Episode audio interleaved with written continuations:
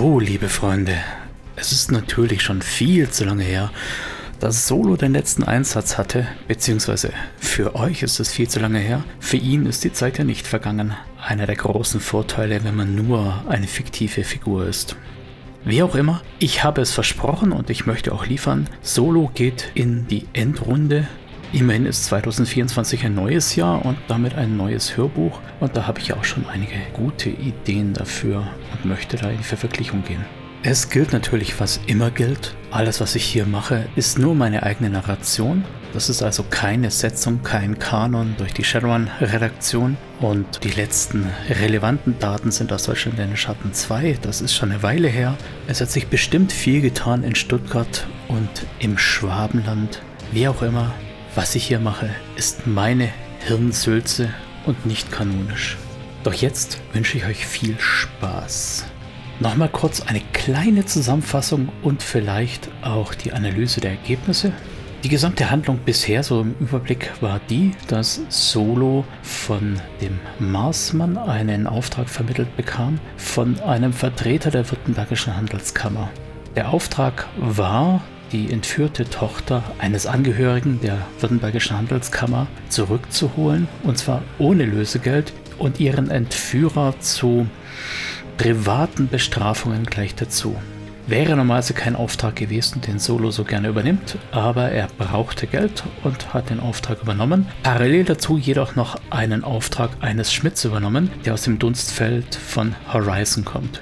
Und dort hat er den Auftrag bekommen, nach Lusa, dem Frontmann der Band Riot Act, zu suchen, der ebenfalls entführt wurde. Später hat Solo dann rausbekommen, dass beide in Zusammenhang stehen, denn die Tochter dieses WHK-Menschen ist liiert mit Lusa und nicht nur das, die beiden haben die Entführung des Töchterchens gemeinsam geplant, um vom Daddy ein bisschen Kohle abzugreifen. Dass jetzt auch noch zusätzlich Lusa entführt wurde, war wahrscheinlich nicht ihr Plan und Solo, der ja eigentlich alleine arbeiten möchte, hat bei seinen Recherchen einige Kompromisse eingehen müssen. Er hat sich unter anderem mit X, dem mysteriösen Hacker, zusammengetan und eine privilegierte Partnerschaft vereinbart. Und er hat seine Ex-Freundin Sandy auf die Ritter Christi angesetzt, dass die da ein bisschen infiltrieren soll und sich umschauen soll. Das ist auch schon das Problem, denn mit den Rittern Christi hat sich Solo verstritten und hat da ein paar handfeste Drohungen abgeholt. Der Boss der lokalen Gruppe, Arnaud, hat ziemlich eindeutig zu verstehen gegeben, dass er bei Lisa, der Freundin von Solos Bruder, mal vorbeischaut und die orkischen Gene aus der Welt schafft. Um aber die Spur weiter zu verfolgen, hat sich Solo aufgemacht und in der Röhre nach der Veranstaltung geschaut, bei der Lusa und seine Band zuletzt aufgetreten sind. Das Engagement war eher untypisch, denn die Röhre ist in letzter Zeit eher rechtsorientiert und Riot Act ist ja eher metamenschenfreundlich linksorientiert und damit eigentlich nicht die richtige Band für dieses Etablissement. Als Solo sich dort umgeschaut hat, hat er zum einen einen alten Bekannten wieder getroffen, Petzing, der den aktuellen Besitzer der Röhre am Wickel hat. Was genau da der Deal ist, weiß Solo natürlich nicht. Aber Petzing nutzt die Röhre, um drogenlos zu werden. Petzing muss aber auch den Clubbesitzer erpresst haben, um sich dort dieses Konzert zu sichern, denn rein zufällig ist auf dem Rückweg vom Konzert die Verkehrsüberwachung in der näheren Umgegend ausgefallen und seitdem ist Lusa und mit ihm vermutlich auch Laura verschwunden. Als sich Solo aus der Röhre verabschiedet hat, auf die flinke Art, hat er an seiner Maschine einige Cops bemerkt, die seine Maschine außer Betrieb nehmen wollten. Und rein zufällig ist er diese hübsche andere, die ihn abholen möchte und mit ihm einen Kaffee trinken möchte. Euer Votum war jetzt letztes Mal ziemlich eindeutig, dass er sich doch erstmal mit ihr unterhalten soll. Mal schauen, was sich dann so ergibt. Das heißt, wir werden auch ganz genau das tun und steigen hiermit in die Handlung ein. Die Fahrt raus zu einem Café war viel zu kurz. Denn eigentlich hätte Solo noch viel mehr Zeit gebraucht, sich zu überlegen, was er denn jetzt eigentlich genau verraten darf, was er fragen möchte und ob seine Fragen nicht auch schon etwas verraten würde, was er eigentlich für sich behalten wollen würde. Zu kurz aber auch deshalb, weil es durchaus angenehm war. Diese Frau, diese mysteriöse Frau, sagen wir mal, sie macht ihn nervös. Und das nicht nur auf die positive Art und Weise. Es ist schon ein extremer Zufall, dass sie genau dort auftaucht, wo er gerade ohne Maschine sitzt. Sie könnte genauso gut auch ein Spitzel von Petzing sein, wobei Petzing und sie, ihre Abscheu gegenüber Petzing schien nicht gespielt zu sein. Trotzdem, eines der Nachteile von wenig Essenz ist, dass man ein bisschen Empathie verliert. Und Empathie hilft einem beim Einschätzen von Menschen. Vielleicht verarscht sie noch. Zumal sie auch rein zufällig genau sein Typ wäre. Die Proportionen, die Augen, diese Lippen. Er darf gar nicht genau drüber nachdenken. Zum Glück hat sie eine Lederjacke an und den Helm. Als sie im Café ankommen, redet keiner ein Wort. Sie stellt die Maschine ab, er steigt ab, läuft schon mal ein Stück weit vor. Sie kommt hinterher. Er öffnet ihr die Tür. Ganz der Gentleman. Ungewohnt. Aber man muss seine Karten ausspielen, zumal wenn man sie hat. Und er hat sich genug Zeit genommen, die Situation zu durchdenken. Einige seiner Visionen für diese Unterhaltung waren nicht ganz jugendfreundlich, aber er reißt sich zusammen. Ganz Profi. Sie lächelt kurz und es ist vorbei mit dem Profi. Wow, diese Augen, diese Lippen. Zielstrebig setzt sie sich an einen Tisch und knallt den Helm hin. Eine recht adrette Bedienung mit androgynem Haarschnitt kommt an den Tisch hin und fragt gelangweilt mit einem Kaugummi im Mund, was darf sein? Kaffee, aber den guten, ja? sagt die Braut. Und Solo nickt nur, äh, ja, ja, für mich auch. Kaum ist die Bedienung weg, dreht sie sich ihm zu und sagt, Los, frag schon. was? Los, fragen. Man zieht's dir förmlich an. Solo lehnt sich zurück und verschränkt die Arme. Dass er so gläsern für sie ist, passt ihm gar nicht. Okay, wer bist du? Mein Name? Penelope. Das hilft mir jetzt nicht weiter. Ich bin ein Kopf. Hm, Ich war ein Kopf. Nein, nein, ich bin schon ein Kopf. Aber eben halt suspendiert. Macht dich ja fast sympathisch. Und Petzing? Was ist mit Petzing zum Schaffen? Petzing? Der ist doch der Grund meiner Suspendierung. Ich habe mich wohl zu sehr in ihn verbissen. Okay. Klingt auch interessant. Aber warum hast du dich an ihm verbissen?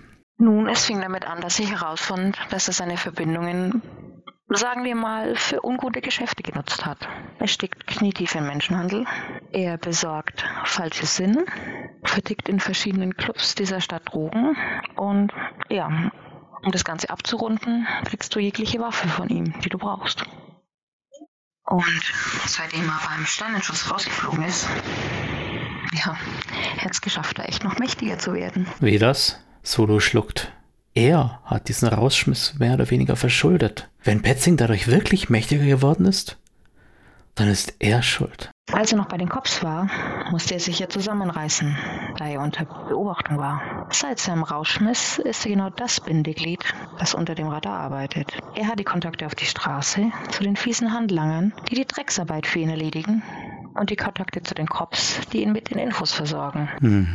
Deshalb ist er also nicht mehr auffällig gewesen. Ja, genau. Und er hat noch mindestens genauso viel laufen wie zuvor.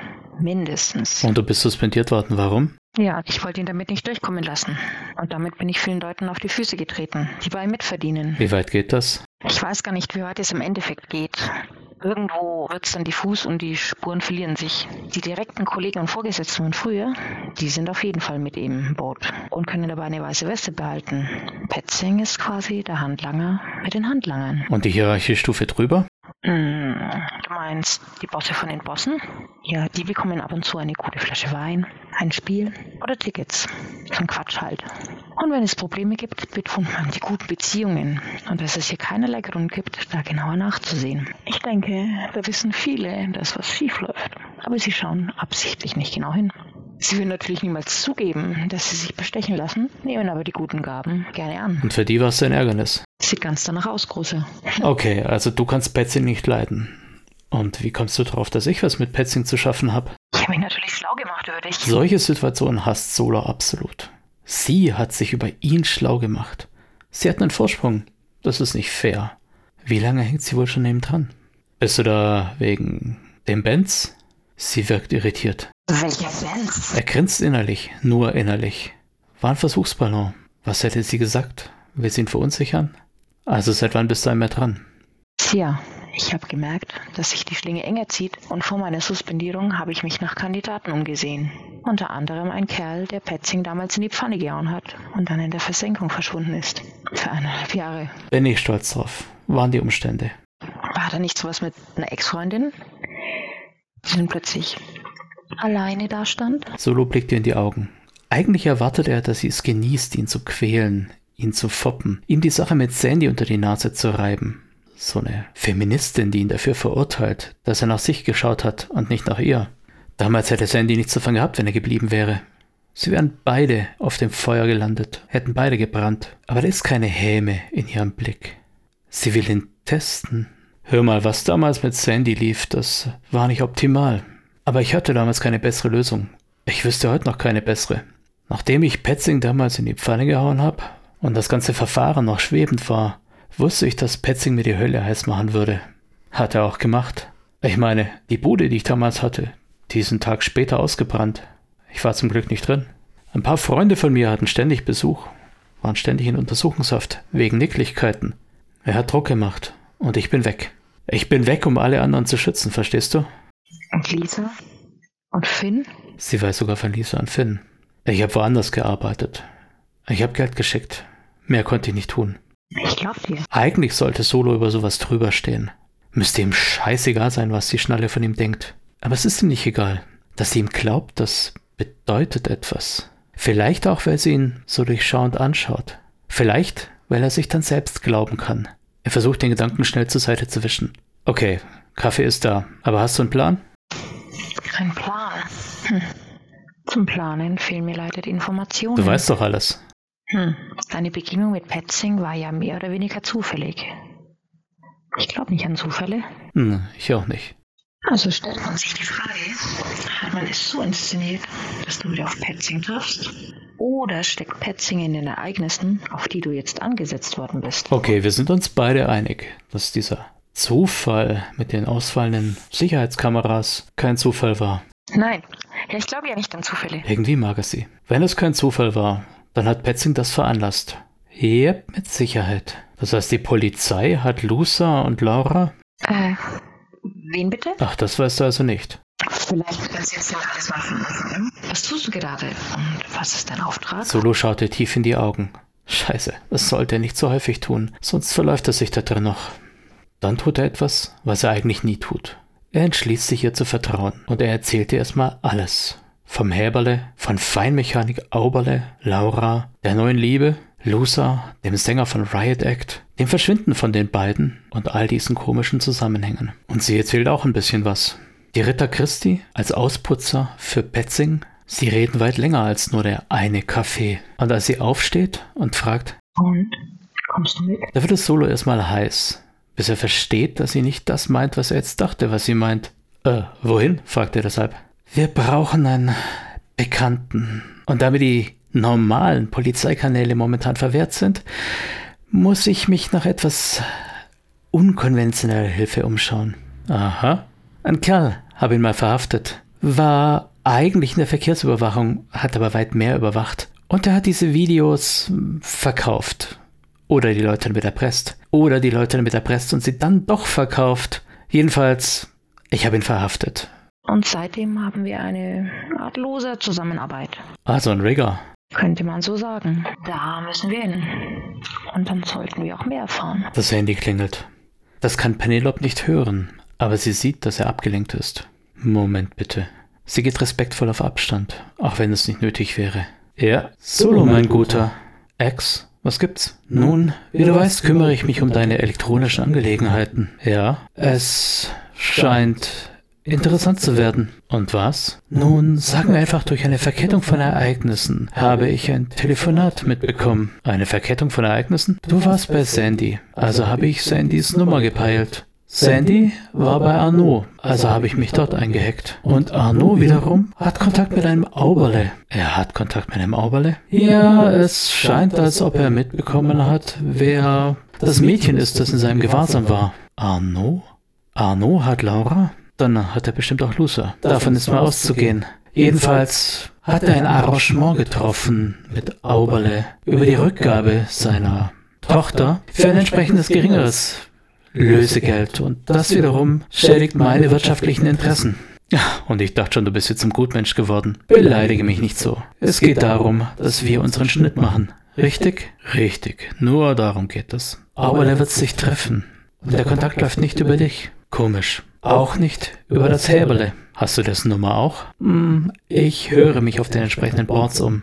Und im Moment ist kein Häberle im Großraum Stuttgart aktiv. Das heißt, der Auberle traut seinem Häberle nicht. Findest du es nicht wahnsinnig lästig, dass hier jeder ein Le hinten am Namen hat? Darüber willst du jetzt reden, ja? Pustekuchen. Jedenfalls gibt es einen Grund, warum er seinem Schieber nicht mehr vertraut.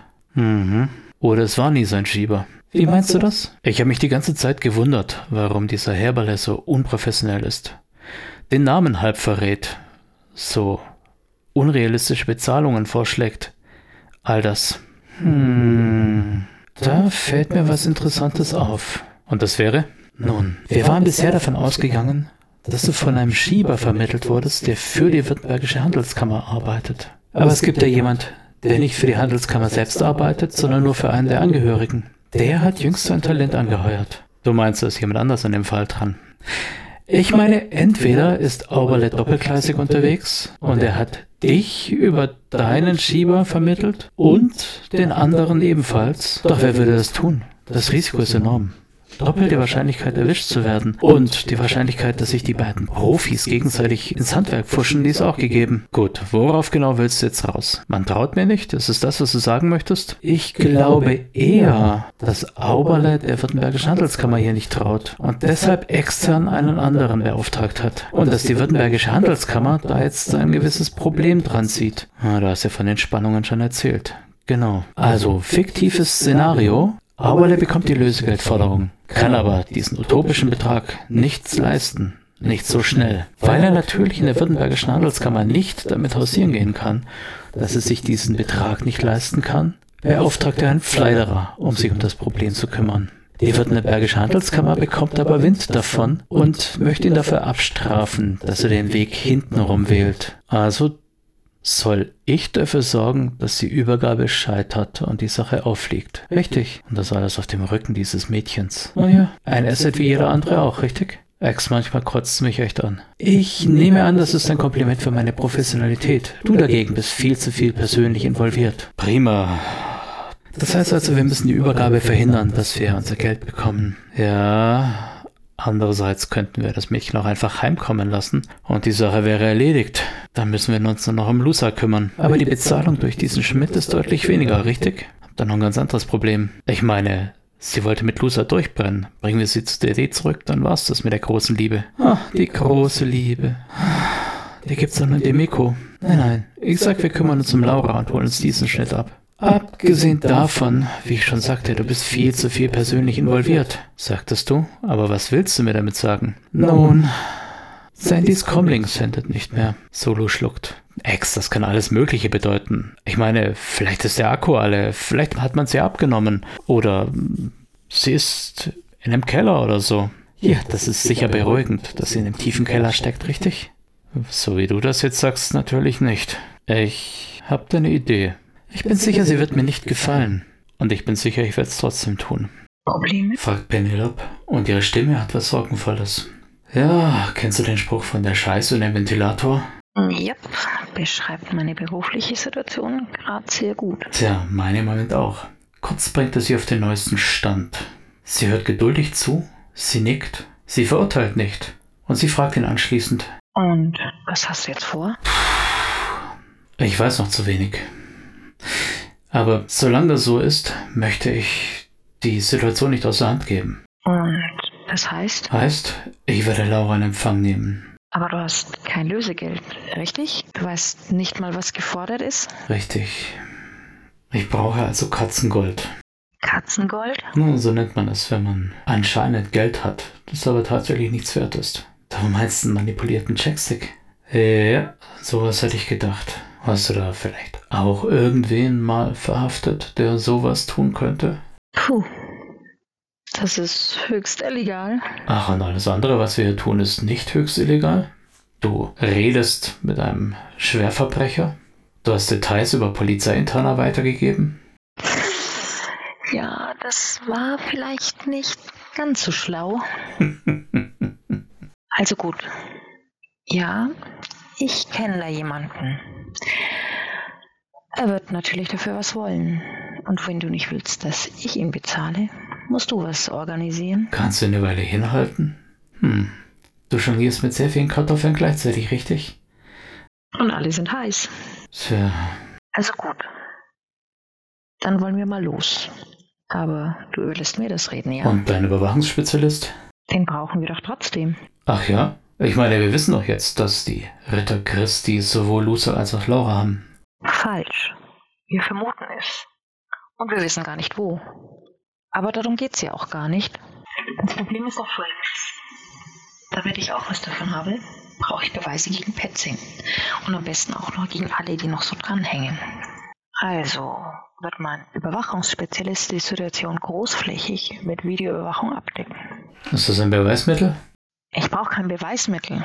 Wir haben nichts davon, wenn Petzing in den Strafvollzug geht. Wir haben etwas davon, wenn sein Netzwerk auf ihn sauer ist. Erklärst du mir das? Tja, weißt du, wenn du im württembergischen Landesvollzug deine Probleme hast, dann ist das Schlimmste, was dir passieren kann, dass sie dich rausschmeißen und deine Bezüge kürzen und vielleicht auch deine Pension. Wenn du aber bei den bösen Buben Schulden hast, wenn du die verärgerst, wenn du da so richtig in die Scheiße greifst, schwimmst du am nächsten Tag im Neckar. Ich mag, wie du denkst. Also brauchen wir diese Überwachung und wir brauchen die Überwachung von Telefondaten. Du hast doch diesen Hacker an der Hand. Kann der da was drehen? Mit Sicherheit. Soll ich mal nützlich machen. Und was soll er überwachen? Also erstmal brauchen wir Petzing. Also gesagt, Petzings Nummer. Also muss Arno mit Petzing telefonieren. Dann muss er Petzing überwachen und schauen, wenn Petzing alles aus dem Busch trommelt. Und das mit der Übergabe, das kann nicht klappen. Sie kennt doch dein Gesicht. Solo grinst. Ja, meins kennt sie. Du organisierst diesen gefakten Cradstick und ich organisiere ein anderes Gesicht. Sie schaut ihn verwirrt an, zieht dann die Braue hoch und sagt dann, Du wirst schon wissen, was du tust. Und wenn nicht, ich sehe gut aus in Schwarz. Ich komme dann zur Beerdigung. damit dreht sie sich davon und geht. Er schaut ihr hinterher, betrachtet ihren Hintern, als sie davonläuft. Als die Maschine anspringt und davonbraust, fällt ihm auf, dass er zu Fuß da ist. Verärgert betrachtet er den Motorradhelm, der noch neben ihm liegt. Und als dann noch die Bedienung kommt und die Rechnung kassieren will, da ist er sich nicht mehr ganz so sicher, dass er Penelope mag. Es ist dunkel am alten Bahnhof von Untertürkheim. Und das ist kein Zufall, dass genau an dieser Stelle die Lampen alle ausgefallen sind und Scherben unten drunter liegen, frische Scherben. Das ist kein Zufall. Jemand hat hier ein Treffen vorbereitet. In der Stichstraße weiter oben steht ein Van. Solo ist gerade auf den Beifahrersitz geklettert. Aus dem Rückraum des Vans kommt ein gedämpftes Jetzt bist du mal schön brav, dann darfst du nachher wieder laufen. Penn schaut zu ihm rüber und sagt, Okay, du hast also den Boten abgefangen? schau mal, was er dabei hatte. Solo wirbelt einen anderen Quetzig nach oben.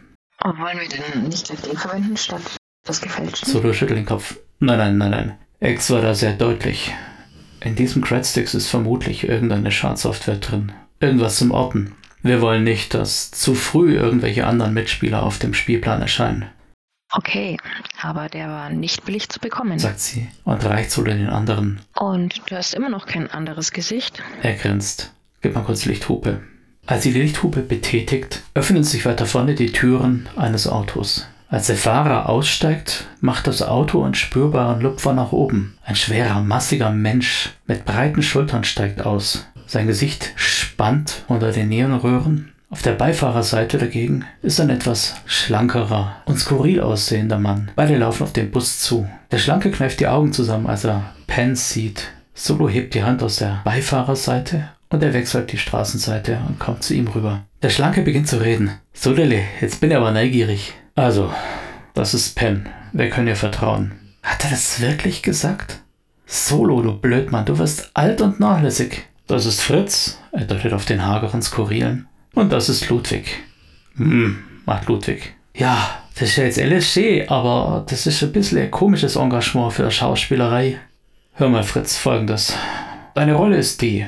Du bist bei einer Lösegeldübergabe. Du gibst das Geld, du nimmst dein Mädchen in Empfang. Das war's schon. Und was macht noch der Gorilla bei mir?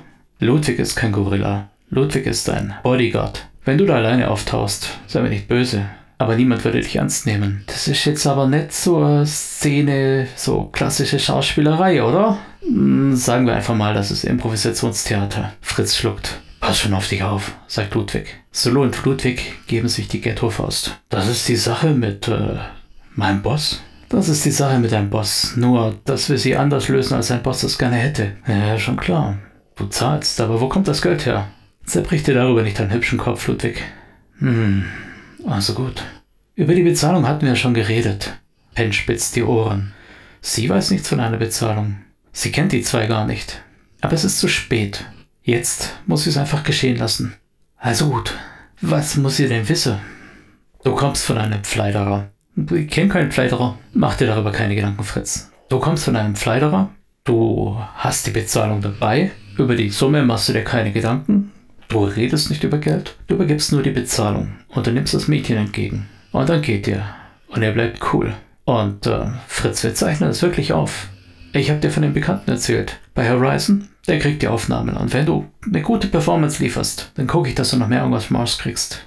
Aber noch bitte nicht so Live-Reenactment und Impro-Theater wie hier. Ich möchte schon ein gescheites Skript so für künftig noch und äh, naja, vielleicht so ein bisschen Arbeitsumgebung, die ein bisschen mehr wie Studio sich auffühlt und weniger wie auf der Straße draußen. Fritz, it is what it is. Hast recht, ist recht. Und es ist besser, als den Zeppelin Kasper zu machen, oder? Na, hast auch wieder recht. Ich verstehe jetzt noch nicht ganz, inwieweit das meinem Boss hier so ein bisschen den Hintern versohlt. Ludwig, dein Boss hatte seinen Grund, diesen Auftrag so zu vergeben, wie er ihn vergeben hat. Und auch wenn ich bei diesem Auftrag scheitere, sein Ruf wird geschädigt werden. Und was habe ich jetzt genau davon? Neben der Bezahlung meinst du? sagt Solo und wirkt so ein kleines bisschen angefressen. Penelope beugt sich rüber, legt ihm die Hand auf die Schulter und beginnt mit einer honigsüßen Stimme zu flöten. Hör mal, Ludwig, Du bist so ein mutiger Mann und du bist so ein starker Mann. Und ich werde immer mal einen mutigen und starken Mann brauchen. Ich krieg dich unter. Versprochen. Also alles so Versprechungen, richtig? Ja, so läuft das auf der Straße. Es gibt da keinen festen Arbeitsvertrag. Hm, sagt Ludwig. Er scheint es zu glauben. Pen schenkt Solo noch ein Lächeln und Solo muss sich rasch schütteln, um den Kopf wieder klar zu bekommen. Was hat diese Frau? Wie macht sie das? Nicht jetzt. Nicht jetzt, Solo. Konzentration. Pen betätigt das Intercom. Wie sieht's aus, Fly? Bist du soweit? Also ich bin immer noch der Meinung, dass es ein ganz schön blöder Codename ist. Bist du soweit? Ich kann auch deinen Klarnamen verwenden, wenn du möchtest, dass er hier bekannt wird. Nein. Nein, Flyer, Ready, Roger, Over and Ouch. Over. Bleibst in Kontakt. Ja, Fly Eye Over. Ist er wirklich gut? Ich denke, er ist ein bisschen zu naiv. Aber er hat das Equipment und hat das Know-how. Hm, er wird ein guter, integraler Bestandteil eines Teams werden. Solo spürt den Seitenblick auf sich ruhen. Was willst du damit sagen? Ich meine, hey Solo, der Name ist echt ganz cool, aber du hast ja ein Team. Solo blickt nach oben und beginnt die Finger abzuzählen. Fritz als Face, Ludwig als Muskel, Fly Eye als Rigger, Pen, wenn sie denn Teil dieses Teams wäre, was wäre sie? Sie hat auf jeden Fall irgendwelche Fähigkeiten. Aber Solo kennt sie noch nicht im Detail. Und er, die Muskel für den Hintergrund. Der Samurai. Uns fehlt der Magier. Mhm. Macht Pen und sagt bedeutungsvoll nichts mehr. Aber jetzt lass uns mal konzentrieren. Sie aktiviert das AR-Display und die Übertragungsstreams von FlyEye erscheinen. So, Lille, na will er mal das Kind einmal schaukeln, sagt nicht auf jovialer Art. Dein Ernst jetzt? sagt nur gelangweilt. Hör mal, ich hab die Geisel, du die Kohle. Läuft die Sache? Ja, der ist schon sagen. Wie viel Geld hast du dabei? Das ist nicht meine Sache. Ich hab das Ding gekriegt, so wie ich es gekriegt habe. Und der Betrag mit Stimme, so wie vereinbart. Check das noch. Einer der Ritter Christi tritt vor und nimmt den Cradstick mit dem Katzengold entgegen. Fritz weiß nicht, dass dieses Geld gefälscht ist. Und auch Ludwig hat da keine Ahnung. Aber Solo kann hören, wie Penelope langsam den Atem einzieht und gespannt anhält. Jetzt wird's spannend, sagt sie. Die Überprüfung scheint ewig zu dauern. Solo trommelt nervös mit den Fingern auf die Armaturenbretter. Dauert das immer so lang? Ich hab keine. Pling, macht es im Stream. Grünes Licht. So, na wäre das also schon alles, ha? sagt Fritz und nickt Ludwig zu, der langsam einen Schritt in Richtung des Mädchens macht. Ludwig sagt so ein bisschen irritiert. Warum ist sie denn eigentlich gefesselt? Sie hat nicht aufgehört, Lärm zu machen. Rumkrakelt. Wir sollen den Truck auch laufen lassen und so. Von einem, äh, wie sagten Sie, Trog weiß ich gar nichts, sagt Fritz. Gut, wie du willst. Von dem dreckigen Ork, ihrem Loverboy. Ja, und was ist mit dem? Ist der Gratiszugabe? nein, nein, sagt Arno trocken. Um den kümmern wir uns. Die geknebelte Laura quiekt und zappelt. Fritz merkt, wie er ein bisschen aus dem Skript kommt. Er sammelt sich und versucht sich zu überlegen, was würde ein Verhandler hier tun. Die Aufgabenstellung war klar. Bring Laura, zahl das Geld. Und das gedenkt er jetzt auch zu erledigen. Einfach so. Ja, gut, dann sind wir da fertig, ja? Ludwig, nimmst du die Laura noch mit? Ludwig nickt, nimmt das Töchterchen, das sich immer noch wehrt. Doch Ludwigs Griff ist wie ein Schraubstock. Und als sie sich zu sehr wehrt, hebt er sie ein paar Zentimeter über den Boden. Wir gehen, wir haben noch was zu erledigen. Damit drehen sich die beiden davon und Penelope atmet gespannt auf, nur um dann plötzlich wieder zu erschrecken. Hinter dir, sagt sie. Solo fährt herum. Er hat nichts gehört. Ist der echte Bote aufgestanden? Hat er sich befreit? Hat er sich angeschlichen? Die Reflexe sind schon so hochgefahren, dass er instinktiv mit der Faust nach der Gestalt schlägt, die hinter ihm schwebt. Er schlägt gegen den Lieferwagen. Ach, verflucht, sagt er, als die Analyse seiner Cyberarms die Schäden an der Faust weitergibt. Sandy! Doch das kann nicht sein. Er hat eben durch sie durchgeschlagen. Sie hat nicht mal gezuckt. Sie starrt ihn mit glasigen Augen an. Matze, hör zu. Sie bringen ihn um. Sie bringen wen um? Diesen Ork? Loser. Was heißt, sie bringen ihn um? Wann? Sie sagten, sobald die Übergabe nicht mehr gefährdet ist. Also jetzt? Also jetzt. Die Luft ist wie zum Zerreißen gespannt, als die Seitentür aufgeht und Ludwig Laura hineinhebt. Fritz hüpft hinterher und sagt, so, schweig gescheit Kluffe, ha? Ludwig verstaut Laura, die immer noch zappelt und weint, schaut die anderen beiden an und sagt, was ist das Problem? Penny verdreht die Augen und deutet auf Solo. Solo sagt, sie wollen Loser umbringen. Gejammer von Laura. Das wäre jetzt wirklich empathischer gegangen, sagt Penny strafend. Äh, und woher weißt du das? Von Sandy, sagt Solo und deutet auf die Stelle, wo eben noch Sandy war. Was war das eigentlich? Was ist hier gerade geschehen? Penny zuckt die Schultern und sagt, ich denke, das war eine astrale Projektion, aber hey, ich weiß es nicht. Solo schaltet schnell. Astrale Projektion? Dann ist da also noch Magie in ihr. Er wischt den Gedanken erstmal beiseite. Jetzt ist das Ganze unwichtig. Stattdessen sagt Solo etwas unwirsch. Hör mal her, Laura. Du bist jetzt ruhig. Wir müssen kurz reden. Penny leert ihre Waffe durch und Solo sagt, was soll das her? Na, du wirst hier wohl reingehen, oder? Ja, genau. Ich werde reingehen. Du bleibst hier. Penny sagt, Kannst du vergessen. Allein hast du keine Chance. Ludwig greift unter seine Jacke und lädt eine Schrotflinte durch. Würde ich auch so sagen. Er schaut die anderen beiden an. Fritz hebt entschuldigend die Hände und sagt, ich bin da nicht so der Fachmann dafür. Außerdem muss ja einer bei den Mädchen bleiben. Solo grinst und nickt. Recht hast du. Flyer, kannst du uns ein paar Aufklärungsdaten geben? Ähm, also, das war jetzt eigentlich nicht in der Jobbeschreibung. Ich bin raus, eigentlich? Penny sagt unwasch. Hey, ich weiß, wo du wohnst. Und ich weiß von den Sauereien. Und ich kenne auch deine anderen Nebeneinkünfte. Oh, oh, oh, kein Grund jetzt komisch zu werden. Ich, ich mach das easy. Null Sweat. Aber ihr müsst mir entgegenkommen. Okay? Ich werde es bereuen, dass ich das jetzt sage, aber ich brauche jetzt eure Hilfe. Wir reden nachher über die Zahlen. Aus den Lautsprechern tönt Ex Stimme. Das heißt, wir können noch nachverhandeln? Ah, du alte Krämerseele. Ich will hier nicht reich werden. Ich will, dass wir hier alle lebend rauskommen. Also, Laura, versprichst du jetzt ruhig zu sein? Sonst gefährdest du, dass wir ihn retten. Das Mädchen nickt und schnieft. Fritz, mach einmal den Knebel weg. Soll hier nicht ersticken. Schrecht. Und wer anderen? Boah, ich wünschte, ich hätte irgendwelche technischen Ausrüstungen für ein Team. X mischt sich ein. Das ist kein Ding. Ich synchronisiere einen Kanal. Ich speise die Feeds von Fly Eye ein und ihr alle könnt sehen, was er sieht. Okay, X. Danke. Du sagtest, wir reden später noch über Zahlen. Ludwig grinst ihn schräg an. Ey, hör mal. Ich weiß, ich will auch Kohle dran verdienen. Und ich weiß, so sind wir hier zusammengekommen. Aber du rettest den Ork, auch wenn es dir eigentlich scheißegal sein könnte. Ich stehe an deiner Seite, Bro. Danke, sagt Solo. Komisches Gefühl. Irgendwie, als ob er sich in die Hose gemacht hätte, aber eher so, eher so auf Brusthöhe. Penny schaut ihn so komisch an, als ob sie wüsste, was er gerade denkt oder fühlt. Sie legt ihm die Hand auf die Schulter und sagt, ey, das ist Freundschaft. Freundschaft. Komisches Konzept. Freundschaft lässt sich nicht mit Parametern messen. Und damit ist es schon wahnsinnig schwierig zu erfassen. Er hat jetzt keine Zeit dafür. Er atmet kurz durch, rappelt sich auf und sagt dann, los geht's Leute.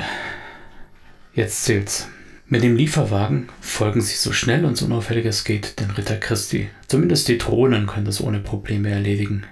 Der Lieferwagen ist natürlich langsamer als die Motorräder, vor allem wenn der Verkehr dichter wird. Aber Solo hat eine Ahnung, wo sie hinwollen. Das Problem ist, wenn man möglichst schnell sein möchte und trotzdem nicht auffallen möchte. Der Lieferwagen kommt quietschend zum Halten und Laura protestiert. Aber es ist da vorne. Wir können nicht so nah hinfahren. Wir müssen hier halten. Okay. sagt Penn. Wie gehen wir vor? Fragend starrt sie Solo an. Solo ist kurz verwirrt. Ludwig schaut ihn genauso an. Okay, ich hab die Booster.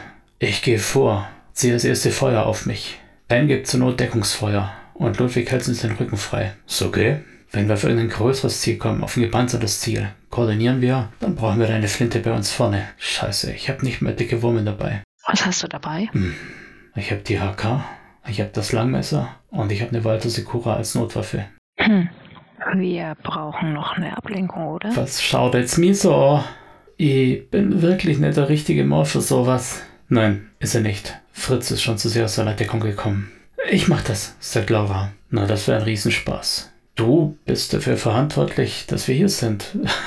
Du bist das Zielobjekt. Ich kann dich da jetzt nicht hinspazieren lassen. Aber ich, ich liebe ihn. Penn dreht sich um, nimmt ihre Hand und sagt geduldig. Hey, ich verstehe, was du meinst. Und ich verstehe, dass du das wirklich tun willst. Aber das ist keine gute Idee. Können wir diesen emotionalen Sermon bitte beenden? Ich habe einen Vorschlag. Und der wäre, in wenigen Minuten ist ein vollgeregter, automatischer und unbemannter Frachtzug in der Nähe des alten Schrottplatzes. Wenn ihr schnell genug seid und die Weiche umbiegt, dann kann dieser Frachtzug eine gute Ablenkung darstellen. Ihr wartet, bis der Crash kommt, dann geht ihr rein. Danke, Ex. Ich blende so langsam seine Sensorik. Gut, so machen wir das. Und du versprichst mir, dass du hier bleibst, sagt Solo streng zu Laura. Gut. Im Schutz der Dunkelheit rücken die drei vor zum Gleis. Ludwigs roher Gewalt und dem Einsatz einer Stahlstange kann die Weiche nicht standhalten. Sie war schon lange nicht mehr in der anderen Stellung. Der Schrottplatz wird nicht mehr verwendet, aber die Weiche hält. Ex, bist du soweit? Ja, ich bin soweit. Ich arbeite präzise wie ein Uhrwerk. Gut, wie lange haben wir noch? Noch 17 Sekunden. Scheiße. Fluchend eilen die drei zurück auf die andere Seite des Schrottplatzes. Und sie haben den Schrottplatz noch nicht ganz durchquert, als es auf der anderen Seite kracht und scheppert. Ein Riesendurcheinander, zerbrechende Bauwerke, Schreie. Solo, Ludwig und Penelope eilen zum vorderen Tor. Stacheldraht, kannst du mich hochheben? Ja, aber wie kommst du drüber? Kannst du nicht festhalten. Und wie komme ich danach rüber? Wenn ich drüben bin, finde ich einen Weg. Pen dreht sich entnervt um. Hallo? Gib mir zwei Sekunden. Das mechanische Schloss ist kein Problem. Sie lässt Dietriche wieder in ihrer Jackentasche verschwinden und schiebt die Tür auf. Solo stürmt rein und schaut sich nach Wachen um. Die Welt ist im Modus aktiver Reflexbooster so seltsam. Selbst die Physik scheint außer Kraft gesetzt zu sein. Als er reinrennt, sieht er einen Splitter an sich vorbeiziehen. Irgendein Stück von wahrscheinlich einem Motorrad, das hinten durch den Zusammenprall komprimiert wurde und jetzt explodiert ist. Der Flammenball breitet sich langsam aus. Einer seiner ehemaligen Kumpels dreht sich langsam um, als ihn die Druckwelle erfasst und seine Haare aufwirbelt. Dort steht noch ein Wachposten. Er hat Solo gar nicht bemerkt, aber das braucht er auch gar nicht. Die Langklinge fährt herum und trifft ihn tief im Nacken. Die Fontäne Blut hat noch keine Zeit weiter zu spritzen, als Solo auch schon hinter einer Deckung verschwindet, um die Ecke wirbelt und ein Deckungsfeuer abgibt, so dass Penn hinterherkommen kann. Er sieht, wie sie lähmend langsam auf die Deckung zusprintet. Es ist ihm unbegreiflich, wie Menschen so leben können. Ludwig schiebt sich noch behäbiger hinterher. Er zieht das Tor wieder hinter sich zu. So langsam. Er wartet, bis Penn in Position ist. Ihre Blicke treffen sich und sie nickt. Dann reißt sie ihre Waffe nach oben und gibt etwas Deckungsfeuer ab, so dass Solo mit dem nächsten Schub des Reflexboosters kreuz und quer über den offenen Weg laufen kann. Wo sind Sie, Ex? sagte er. Nach einer Pause antwortete Ex frustriert. Sprich langsamer. So schnell wie du gerade sprichst, habe ich das Ganze erstmal durch die Soundbearbeitung jagen müssen. Also, wo sind sie? Das Comlink von Sandy ist inaktiv geworden, als sie in den Schuppen auf der gegenüberliegenden Seite reingegangen ist. Er schaut sich nochmal um, wieder nickt Penn. Solo stürmt um die Ecke, feuert eine Salve auf den gegenüberliegenden Bereich, an dem drei Gänger gerade nach außen stürmen und nimmt die zweite HK nach oben, um mit einer gezielten Salve einen Wachposten vom Turm zu holen. Pens Deckungsfeuer kommt fast schon zu spät. Aber en passé wirft er sich über eine Deckung hinweg, rollt sich ab und im Gleiten feuert er mit Salven links und rechts neben sich, um irgendwelche Angreifer in Deckung zu halten. Er muss sich darauf verlassen, dass sie jetzt funktioniert. Er hört Schritte hinter sich, als die anderen beiden nachrücken. Er wirft sich gegen die Tür zum Schuppen, doch der Schuppen scheint nicht nachzugeben. Ludwig! brüllt er über seinen Rücken. Komme! sagt der Ork, der Mensch, der Ludwig. Die Gewalt. Als Ludwig nach vorne kommt, ist es ein Solo-Deckungsfeuer zu geben. Im Hauptquartier sitzen einige und er verwendet ein volles Magazin darauf, durch die Wellblechhütte einfach mal reinzuschießen. Penn übernimmt die Position des Läufers, geht in die Mitte und sucht Deckung hinter einem der großen Container. Wahrscheinlich an der Hiss. Diebesgut, das jetzt hier weiter vercheckt wird.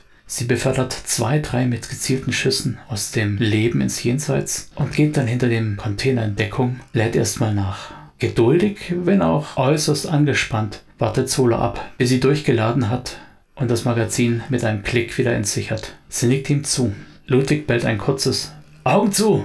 Warum auch immer. Cyberaugen nehmen keinen Schaden von sowas und der Blitzkompensator tut den Rest dazu. Das Mündungsfeuer der großen Schrotflinte bellt das erste Mal in diesem ganzen Konflikt und das Türschloss segelt nach innen. Ungeduldig rollt sich Solo rein, kommt innen in der Hocke in die Senkrechte.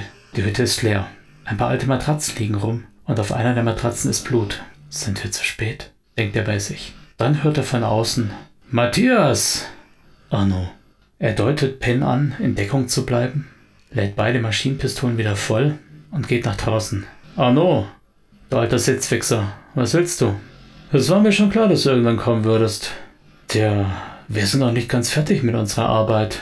Wie du sehen kannst, einer der Gänger hebt Lusa am Kittel, sodass er gerade noch aufrecht stehen kann. Der Ork hat verquollene Augen und blutet aus diversen Wunden. Diese beiden Vögelchen hier, naja, wir haben uns überlegt, was wir mit ihnen machen. Ein anderer hebt Sandy in die Höhe. Sie wirkt völlig zugedröhnt und scheint nicht wirklich mitzubekommen, was passiert. Tja, du hättest dich jetzt hier nicht auf die freie Bahn gestellt, damit mein Scharfschütze dich ausknipsen kann, wenn du nicht irgendeinen Vorschlag hättest. Also, du weißt sowieso, Sandy nicht, das ist Geschichte. Mich interessiert nicht, was du mit ihr machst. Mich interessiert, was du mit ihm machst. Und egal, was du für eine Vereinbarung hast, ich äh, bin sicher, wir können über was reden. Arno sagt dann, Nein, nein, nein, nein, nein. So läuft das nicht. Ich habe auch meine Vereinbarungen. Ich habe auch meine Deals. Ich bestimme jetzt, wie es läuft. Okay, erzähl mir, wie es läuft. Vielleicht habe ich dann Zeit zum Lachen. Also, es läuft folgendermaßen. Sandy hier, die kannst du nachher haben. Ich glaube nicht, dass sie noch bei geistiger Gesundheit ist. Faselt irgendwas von Geistern und was weiß ich was. Zugetrönte Nutte. Und was ihn betrifft, du weißt, ich wollte dich schon immer im Käfig kämpfen sehen. Du und Bernie, ihr beide, ihr fechtet das aus. Nehmen wir mal an, ich lasse mich drauf ein, sagt Solo. Nur mal so, aus Amüsement. Und nehmen wir mal an, ich besiege ihn. Dann wirst du uns doch nicht einfach gehen lassen, oder? Komm schon. Ich bin ein Ehrenmann. Das bist du nicht. Und ich weiß auch gar nicht, warum ich überhaupt mit dir reden sollte. Warum du mit mir reden solltest? Na, weil ich am längeren Hebel sitze. Solo weiß natürlich, dass es stimmt. Er muss auf Zeit spielen. Er hat überhaupt keine andere Möglichkeit. Ludwig ist hinter dem Fenster des Schuppens in Deckung gegangen und Penn? Penn ist weg. Er versucht sich unauffällig umzuschauen und sagt dann beiläufig, Tja, wir haben das ganze Gelände hier überwacht und ich weiß von jedem meiner Mitstreiter, wo er gerade ist. Von allen fünf. Arno kennt ihn an und sagt, du blöffst. Du bist Solo. Dass du dich mit dem anderen hier zusammengetan hast, das hat mich schon gewundert. Aber das ist dann auch schon genug für deine Verhältnisse. Du warst nie ein Teamplayer. So funktioniert das bei dir nicht. Dann erblickt Solo sie. Pen, sie hat sich damals schon an ihn angeschlichen. Sie ist aus das Dach des Hauses gelangt, auf dem Arno und die zwei Brutes stehen. Aber jetzt nach vorne zu gehen und einen davon auszuschalten, dazu müsste sie sich zu sehr exponieren. Und wenn sie einen erschießt, wird der andere aufmerksam. Sie braucht eine Ablenkung. Ohne lang drüber nachzudenken, zündet Solo erneut den Reflexbooster und reißt beide HK nach oben. Er rennt so schnell er kann und deckt das Dach mit Kugeln ein. Er zielt nicht mal wirklich auf irgendjemanden. wenn überhaupt dann grob auf Arnaud, nur steht er dummerweise so geschickt. Also lässt er die Kugeln oben drüber tanzen. Er will ihr nur eine Ablenkung verschaffen. Während er rennt, sieht er die Mündungsfeuer der anderen, Einzelschusswaffen, aber nicht mehr an die Schläfe von Lusa gedrückt, nicht mehr in den Rücken von Sandy gedrückt. Arnaud reißt sein Sturmgewehr hoch und beginnt ebenfalls das Feuer. Scheiße, ne HVAR. Dieses Ding scheißt 15 Kugeln aufs Schlachtfeld. Man kann schnell sein, was man will. 15 Kugeln ist ein Argument. Das sind 50% mehr Bleigehalt in der Luft. Solo versucht es mit einem Zickzack. Aber Arnaud ist auch nicht der Blödeste. Und der Reflexbooster hat seine Energiereserven so langsam erschöpft. Dort vorne ist eine Deckung. Solo versucht sich noch reinzuhechten und bemerkt das Schmerzsignal am rechten Oberschenkel. Ignorieren. Ausstoß von Analgetika aktiviert. Ausstoß von Heilthrombozyten aktiviert. Smartgun zeigt an, beide Magazine leer. Er robbt sich vollends in Deckung, wirft beide Clips mit der Automatik aus und rammt aus seiner Weste zwei neue Clips rein. Er kommt auf die Beine. Doch so richtig schnell laufen die Füße nicht mehr. Der Reflexboost ist nur noch bei 50%. Eine weitere Salve bläst er nach oben in Richtung von Arnaud, der aber jetzt hinter einem Kamin gestanden ist und dort zum einen das Sturmgewehr festhält, zum anderen Deckung hat. Wie in Zeitlupe erkennt er die Gedanken von Penelope. Sie hat sich schon halb an den zweiten Wächter angeschlichen und möchte ihn eben überwältigen, als sie sieht, wie die Situation ist. Solo auf der einen Seite, Arnaud auf der anderen. Solo mit Maschinenpistolen für eine effektive Reichweite von etwas über 10 Meter. Arnaud mit einem Sturmgewehr mit einer effektiven Reichweite von 50 Metern und mehr. HVAR in Deckung und mit deutlich mehr Munition. Die Blicke gehen hin und her zwischen Sandy und Solo. Sandy und Solo. Die Wache könnte sie mittlerweile mit einem Schlag des Magazins ohnmächtig schlagen. Arnaud dagegen? Sie reißt ihre Dienstwaffe hoch, feuert zweimal und die HVAR feuert in den Himmel. Kugeln gehen ins Unendliche davon. Die zweite Wache wirbelt herum und bringt die Waffe gegen Penn in Anschlag. Penn versucht wieder herumzuwirbeln. Auch Solo reißt die Waffen nach oben und will jetzt den Wachmann erschießen. Doch Sandy steht im Weg und dann bricht ihm auch noch das Bein weg. Er sieht den Boden lähmend langsam näher kommen. Verdammter Track. Jetzt bringt ein Reflexbooster gar nichts. Alles, was er kann, ist langsamer fallen. Nein, er fällt nicht langsamer. Er hat nur mehr Zeit, es zu genießen. Aus dem Augenwinkel sieht er Ludwig aus der Hütte herauskommen. Er bringt die Schrotflinte in Anschlag, legt sie an die Wange, was man mit einer Schrotflinte niemals tun sollte, und feuert gezielt über Kimme und Con. Der Rückschlag wird ihm wahrscheinlich das Jochbein ordentlich prellen. Die Wache aber wird einen halben Meter weiter gerissen und landet vor Pens Füßen. Sandy plumpst zu Boden. Solo wirft die Waffen weg und fängt seinen Sturz möglichst elegant auf. Er versucht sich wieder aufzurichten. Zumindest bis auf die Knie kommt er. Der Oberschenkel schmerzt vielleicht nicht, aber er gehorcht nicht mehr seinen Befehlen. Ludwig schaut besorgt zu ihm rüber, will auf ihn zulaufen, aber da kommt schon Penn vom Dach heruntergesprungen. Sie kommt vor ihm zum Halt und sagt, alles okay? Ja, ja. Wie geht's, Loser? Wie geht's Sandy? Fly-Eye gibt den Kommentar. Der Ork scheint irgendwie zu fliehen. Und Sandy ist ohnmächtig. Zumindest glaube ich, dass das Sandy ist. Ludwig sagt, ich hol das Mädchen. Und Penn verdreht die Augen und sagt, ich hol uns einen Loverboy. Und ich sagt Solo. Dann realisiert er, dass es nichts zu tun gibt für ihn. Nichts, außer zum Lieferwagen zurückzuhumpeln und sich in Sicherheit zu bringen. Irgendwie ganz praktisch, so intim. Irgendwann lassen Schmerzmittel nach. Solo realisiert, dass der Einschuss aus zwei Kugeln stammt, eng beieinander, aber extrem lästig. Die eine hat sogar den Knochen beschädigt. Aber sein Cyberdog wird das schon wieder hinkriegen. Es gibt ja so ein künstliches Knochenspray. Und das mit den Schmerzen, naja, er hat schon Schlimmeres überlebt. Fritz und Ludwig sitzen bei ihm am Bett und Fritz erzählt mit fiebrigen Augen. Heidenei, das war echt verdammt geil. Das war so dermaßen spannend. Ich sag das, da brauchst kein Tatort mehr. Ah, und das, das, das, das, das wieder gemerkt hab, der kauft dir das ab. Der ist voll dabei. Der glaubt dir, was du gerade sagst. Das war, das war, also, ich, ich, ich glaube, ein Oscar ist nicht schöner. Ludwig grinst und sagt, ich glaube, er hat Feuer gefangen. Dann geht Ludwigs Blick auf die andere Seite, wo Penn sitzt. Und er legt Fritz die Hand auf die Schulter und sagt, komm Fritzi, wir gehen mal einheben. Neu, wir können den doch nicht allein lassen. Doch, doch, können wir. Ludwigs Griff wird etwas grober und Fritz gibt nach. Ludwig zwinkert Penn zu. Als die beiden das Zimmer verlassen haben, sagt Solo, okay, selbst ich habe gemerkt, das war schiere Absicht. Ach, war's das? Sie wollten, dass wir alleine sind. Ja? Hm, vielleicht kommt jetzt der Moment, wo du mich verhaftest. Ah, komm schon, für Handschellenspiele bist du gerade nicht fit genug. Ich meinte, also du meinst, du willst mich jetzt nicht aufs Kreuz legen? Du hast mich nicht verarscht. Du bist echt ein korrekter Kopf, keine korrupte Sau. Sie grinst. Ich bin echt ein cooler Kopf. Hoffe ich, glaube ich. Und ich bin ganz sicher nicht korrupt. Und wie geht das weiter? Beruflich. Naja, ich könnte das Ende meiner Suspendierung abwarten und einfach wieder einsteigen. Oder ich könnte parallel was mit euch starten. Vielleicht arbeite ich dann nur in Teilzeit. Und dann hole ich mir die Infos über die Leute, die nicht offiziell belangt werden können. Und wir, also du und dein Team, ihr holt mir die dicken Fische aus dem Teich. Selbstjustiz, sagt er erst tadelnd, grinst dann aber und sagt, gefällt mir. Ich meinte jetzt aber eigentlich nicht diese berufliche Sache. Oh, nicht die berufliche Sache? Komm schon, du weißt, was ich meine. Ich meine, du und ich. Sie zieht skeptisch die Augenbraue hoch, fordert ihn heraus. Du hast Lisa und die Kinder und du hast Sandy. Hm, Ich hatte Sandy. Ich habe da diese Klinik. Ich meine, ich habe das klar gemacht mit dieser Klinik. Sie bekommt da gleichzeitig einen Arkanaufbau und eine Erziehungskur. Es war nobel von dir, dass du auf deine Belohnung verzichtet hast. Du liebst sie noch, oder? Ich weiß jetzt nicht. Nicht so, verstehst du? Eher wie eine Schwester. Ah ja, eher wie eine Schwester. Und Lisa? Ich bin nicht mit dir zusammen, wenn du das meinst. Es ist doch ganz egal, was ich meine. Es ist die Frage, was du meinst.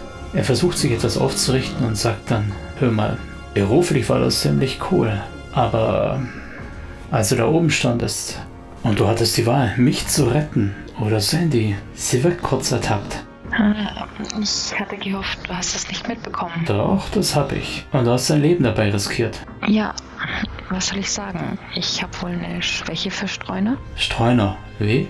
Ja, die Frage ist, ob du dich auch entfluren und entlausen lassen wirst und ob du stubenrein werden kannst. Ob du es zulässt, dass ich dich an die Kette lege, dir die Krallen schneide, wie regelmäßig zum Hundesalon. Ist gut jetzt, ist gut jetzt, sagt er.